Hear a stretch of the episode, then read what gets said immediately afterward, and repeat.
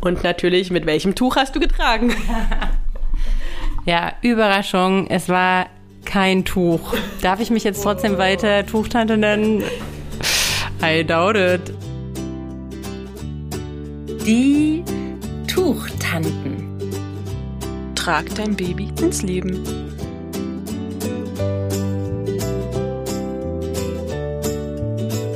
Hallo, liebe Tuchtanten und Tuchonkel. Hier sind wieder Juli Zufallsmoment und Frau Beuteltier Annemaja. Lang, lang ist es her, dass ihr die letzte Folge von uns gehört habt und es haben uns ja einige schon angeschrieben über Instagram. Wann kommt denn endlich mal wieder eine? Wann hören wir euch mal wieder? Das ist jetzt. Wir sind wieder da. Ähm, und es hat ja natürlich einen ganz, ganz wunderbaren Grund, weshalb wir ähm, eine relativ lange Zeit ausgestiegen sind. Und ich glaube, den Grund, Annemaja, kannst du uns jetzt mal vorstellen.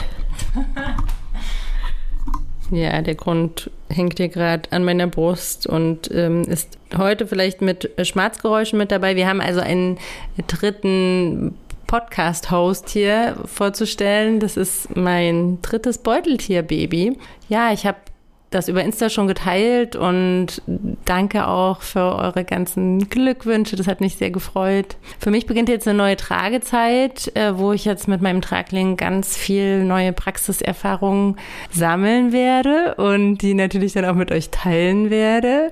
Es sind ja ganz viele neue Tragehilfen auch wieder auf dem Markt. Ich habe das Gefühl, es geht jetzt wieder los, oder? Es kommen immer wieder so neue kleine Sachen, die ich natürlich total gerne dann auch mit meinem Baby auf Herz und Niere testen werde.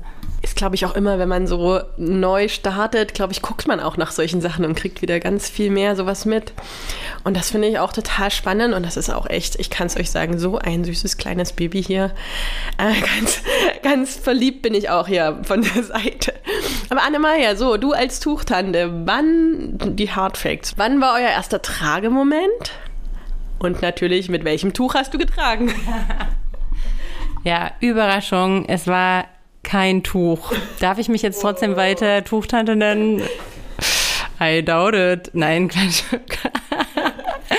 also ich habe tatsächlich zuerst zur Tragehilfe gegriffen.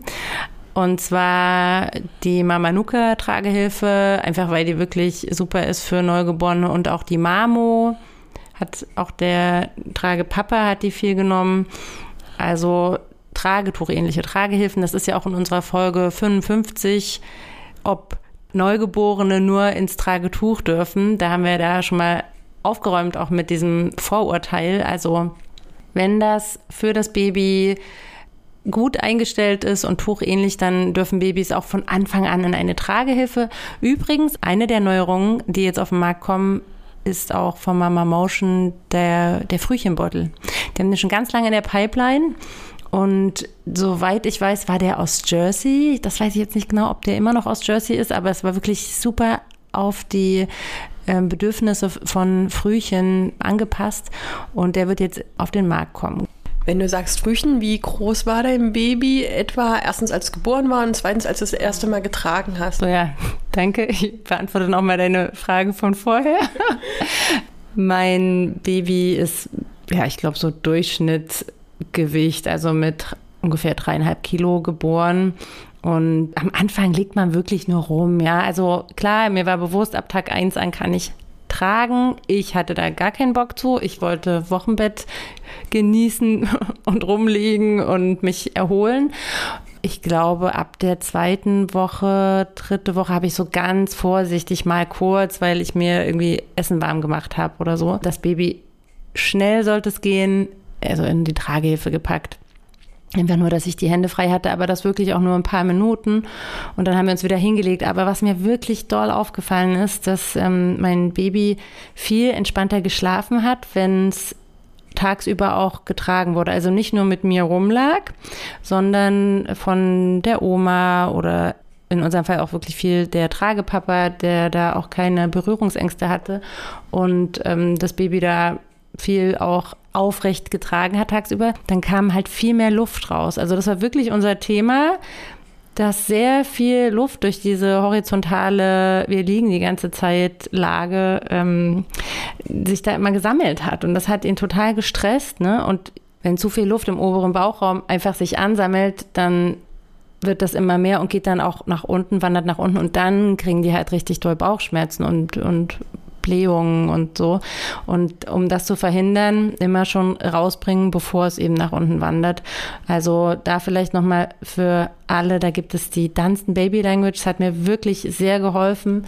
Ähm, ich habe kurz vorher ja auch noch die Ausbildung dazu gemacht und ähm, ich muss sagen, wirklich, äh, äh, äh, hat mein Baby ganz viel gemacht, gerade im Wochenbett und dann war immer klar, alles klar, schnell Bäuerchen machen und dann war es auch total schnell wieder gut. Und das Tragen hat uns dabei total geholfen, auch wenn ich das am Anfang gar nicht so ausgeführt habe. Und dann so ab der dritten Woche habe ich angefangen, da war ich teilweise dann auch mal mit den Kindern allein ähm, und musste irgendwie schnell Armbrot machen. Und da ging es dann im Tuch auf dem Rücken. Also ich habe, bevor ich mit dem Tuch vorm Bauch getragen habe, das habe ich das kann ich an einer Hand abzählen. Ich glaube, ich habe es einmal für ein Neugeborenen-Video, was ich aufgenommen habe, als äh, Update für meinen Online-Kurs. Da habe ich mal mit einem Tuch vorne getragen. Aber ansonsten einfacher Rucksack auf dem Rücken und dann konnte ich halt super kochen und für die anderen Kinder da sein und hatte vorne einfach frei und meine Hände frei. Ach schön, da hast du ja jetzt auch voll die äh, Vorteile eigentlich schon des Tragens wieder zusammengefasst, weil du die alle nutzt. Hat sich das Tragen jetzt beim dritten Kind für dich eigentlich nochmal verändert im Gegensatz? Ich meine, du hast ja schon zwei Traglinge. Jedes Kind ist irgendwie anders. Hat sich das Tragen für dich jetzt nochmal geändert? Ich habe mich auf jeden Fall viel früher getraut, meinen Tragling auf dem Rücken zu tragen. Bei meinem zweiten Kind war ich auch schon Trageberaterin, aber habe irgendwie nicht so den weiß nicht, war, äh, ist nicht getraut, aber es war so, es war, glaube ich, nicht so notwendig, komischerweise. Und das denke ich aber, dass es bei vielen schon so ist, auch beim zweiten Kind. Und ähm, da ist es richtig gut, wenn man sich ähm, wohl und sicher fühlt und da die Handgriffe kann, weil es war wirklich für mein Baby total cool, da zu sein, auf meinem Rücken. Also es hat ihm total gut da gefallen. Und ich hatte auch selber gerade nach der Geburt das Gefühl, das ist wirklich die absolut optimale ähm, Gewichtsverteilung. Und es ging einfach. Also das ist der dritte Punkt vielleicht. Man kann ganz kleine Babys super einbinden, wenn man sich das zutraut und die Handgriffe richtig kennt, dass es auf jeden Fall nicht runterfällt und dass man das vielleicht sogar, ob man es jetzt schon alleine macht, wie in meinem Fall, oder dann dass halt der Partner oder die Partnerin noch dabei steht und äh, einfach sichert. Aber das muss ich sagen, das ist auf jeden Fall, was ich jetzt auch denke, wenn Eltern tuchaffin sind und schon mal ein Tuch gebunden haben, vielleicht beim ersten Kind, dann wirklich probiert es mal bei dem zweiten auch schon eher aus. Ähm, das bringt euch so viel. Und ähm, tendenziell, ja, auch, dass es einfach richtig coole ähm, Halfbacke-Tragen gibt, die einen super Sitz für Neugeborene haben. Das, das, ähm, da hatte ich einfach jetzt eine coole Auswahl. Ich kann das ja mal kurz sagen. Es gibt auch von Madame Jordan zum Beispiel den Mini Mai Tai, den habe ich auch gehabt ganz am Anfang der ist einfach super tuchähnlich, genau wie auch die ähm, Mamo und auch die Mama Nuka Trage haben die einen schönen äh, Anok Spreizhaltung auch gemacht. Das war cool.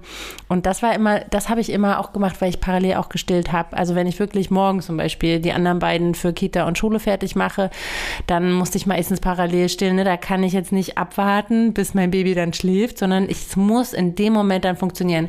Und da war es wieder mal total der Lebensretter äh, Tragehilfen dann situativ einsetzen zu können, da hätte ich mit einem Tuch nichts anfangen können. So, das wäre mir dann irgendwie zu locker und zu viel und ja.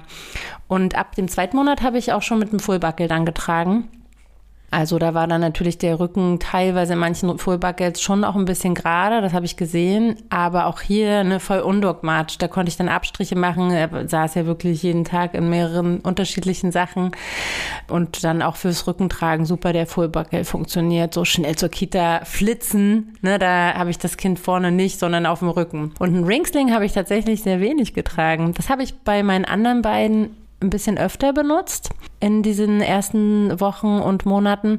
Und bisher, ja, weiß ich auch nicht. Also beim, wir waren jetzt im Urlaub in Italien und da bin ich zum Hotelfrühstück mit einem Ringsling mal äh, gegangen, weil es irgendwie schön aussah und weil ich dann ganz gut so die Sachen irgendwie mir auf meinen Teller machen konnte, während das Baby dann auch entspannt darin stillen konnte und dann eingeschlafen ist. Also da war das sehr praktisch. Aber ansonsten habe ich jetzt im Alltag bisher, ja, kam der Ringsling noch ein bisschen zu kurz oder war nicht so notwendig.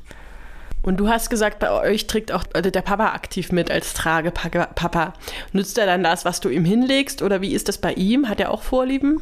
Ja, der möchte das gerne so simpel wie möglich und auch bitte immer dieselbe. Also da ist nicht so, boah, du hast hier so ein Ständer voller Dinge, äh, ich guck mal, was mir da gut passt, sondern so, boah, äh, gib mir mal eine und dann bitte keine andere mehr, sondern wenn ich mir auf eine eingestellt habe, dann möchte ich die auch haben, das ist auch voll okay. Aber wir hatten dann das Problem, dass die gewaschen werden musste und in der Zeit dann sich wieder auf eine andere einstellen ähm, ja, das ist schwierig. Ich glaube, das ist auch vielleicht so ein Ding für Männer generell. Dann ist es schön, wenn es so eine Sache ist, da wissen die, es funktioniert und dann bitte nicht rauswachsen oder gewaschen werden müssen, sondern äh, nehmen wir dann halt immer so.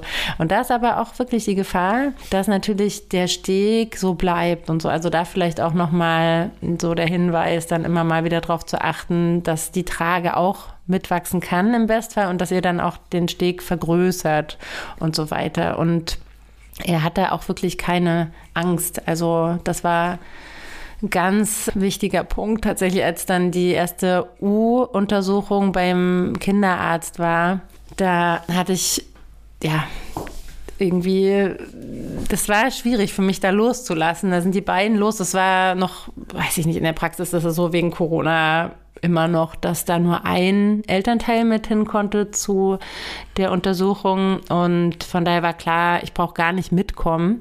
Und da hatte das Baby in die Trage genommen, hat Schau gesagt und ich saß dann hier zu Hause und dachte immer so, okay, schreibe jetzt meine SMS und frag so, wie es geht und ob alles okay ist. Und dann waren die jetzt schon eine Stunde weg und dann waren sie anderthalb Stunden weg und mir haben schon langsam die Brüste wehgetan, weil ich so dachte, okay, jetzt so langsam müsste ich mal wieder stillen.